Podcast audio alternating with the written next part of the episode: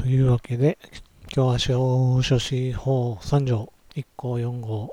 5号業務についてです。司法書士法の、えー、該当条文を挙げておきます。4号が裁判所もしくは検察庁に提出し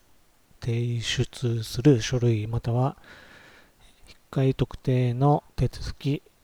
第6章第2節の規定による引っかい特定の手続きまたは引っかい特定の申請の却下に関する審査請求の手続きを言う。なんとかにおいて法務局もしくは地方法務局に提出しもしくは提供する書類もしくは電磁的記録を作成すること。午後全覚号の事務について相談に応じること。で事実関係まず最初に知人を通じて、えー、ある方の相談に乗ってほしいと依頼される、えー、2番相談者に実際に事務所に足を運んでいただき話を聞く、えー、内容飲食店を営んでいる、沖縄県感染拡大防止対策協力金、えー、別名うちらん中応援プロジェクトの申請を行ったと。県に対する支援金の申請です。で何回か申請しており、1度目、2度目は協力金が支給された。3回目は不支給決定の通知がメールできた。メールに返信する形で不支給決定の理由を聞いたが、理由を教えてもらえなかった。近自分が住んでいる相談者さんが住んでいる近くの役場に相談し行政書士を紹介してもらった行政書士に相談するとこのようなことは行政書士にはできない使用書士か弁護士の仕事と指摘された。私の行動、えー、まずは沖縄県総務部行政管理課。沖縄県行政福祉審査会の管轄課に、え、使用書士であることを示してまず問い合わせのメールを送信しました。その後電話がかかってきて、えー、その内容は、えー、普通、不支給決定に関しては理由があると。なのでもう一度電話して聞いてみてほしい。沖縄県感染拡大防止対策協力金、えー、うちのアンチ応援プロジェクトには不服申し立て制度がないので、行政不服審査請求、え、これは弁護士と特定行政書士業務になります。え、これは不可能。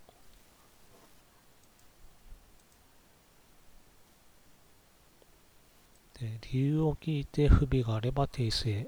していくのがこの協力金の趣旨で、協力金の審査請求を満たしていなければ不支給決定という流れです。だそうです。それで理由がわからなければ対応はできないというところも、えー、電話をかけてきてくださった県の方は納得してくれました。ちなみに協力金の根拠法令は新型インフルエンザ等対策特別措置法45条第2項です。リンクを貼っておきます。えー、問い合わせをする前に調べてみたんですが、やはり不服申し立て制度というのがなかったです。えー、その後、えー、電話では取らないという話を相談者から聞いていたので、えー、私は書類作成者として沖縄県の担当宛てに協力金不支給決定の理由を開示するよう、えー、内容証明郵便を送付しました。で3回受け取り拒否をさされました。えー、これはおそらくわざと受け取り拒否をしています。えー、差出人が間違っ、ん？宛名が間違っているということでしたが、えー、ホームページ上の担当課宛に出して、あと沖縄県に変えて出しているので、単純に受け取り拒否だったと思います。えー、そこで到達確認、配達証明だけ、機能だけ使うという形で、レターパック370で書類を送付しました。えー、協力金不支給決定の理由を開示する書面の宛名は相談者本人です。電子内容証明を利用したため、相談者と私は署名押印していません。レターパック370で送付した書面についても同様です。沖縄県担当者の行動、電話が相談者宛に来ました。録音しながら、相談者には、まあ、自分が思っ相談者さんが思っているところ、わからないところを自由に答えてくださいと言って、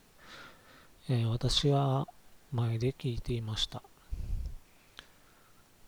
えー、まず、使用書士は県庁に対する書類を作成できず、えー、使用書士の行為は違法であり、また、報酬を支払う約束をしていることから悪質であり、えー、関係捜査機関と協力してしかるべき対処を行う。ということを、えー、何度も繰り返していました、えー、相談者には捜査、事情聴取に協力してほしいとのお願いをしていました、え電話が終わった後相談者への協力金のし、ま、私が受任していると相談者への協力金支払いが遅くなるので、あと私は懲戒請求の調査や刑事事件の捜査で対応する可能性があるため、えー、相談者との委任契約解除、えー、協力金不支給に関しては弁護士につなげました。で今は連絡は取らないようにしていますと。えー上記の行動は使用書士法違反、行政書士法違反、弁護士法違反でしょうか？えー、私は使用書士法3条1項4号業務の前段業務として当然に可能だと考えていました。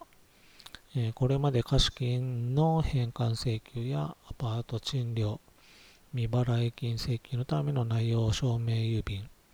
を書類作成者として受任してきました。えー、反対に借りた側や、えー、未払いの側に立ったこともあります。